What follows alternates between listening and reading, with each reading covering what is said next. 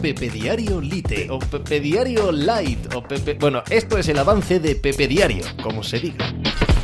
Hola, ¿qué tal? Hoy estamos a viernes 20 de octubre del año 2023, el último viernes antes de que comience la NBA, que lo hará el martes que viene. Así que me parece un buen día para echar un vistazo a lo que son las líneas maestras, las líneas generales de esta competición. Y ninguna me salta a la vista tanto como que es el año en el que los Boston Celtics tienen que decir si este grupo, liderado por los dos Jays, es digno de ganar un anillo o no. Si a partir de aquí hay que ver a la plantilla de manera diferente o si se puede seguir confiando en que aquí hay material para conquistar el anillo, porque no puede ser otro el objetivo de un equipo que ha jugado en los últimos siete años más partidos de playoff que ningún otro en la historia de la NBA en un periodo, eso, de siete años, que ha tomado decisiones eh, duras, complicadas para lo que es el núcleo de la plantilla, dejar marchar a grandes, eh, grandes eh, líderes del grupo de antaño, como Marcus Smart, para traer a Drew Holiday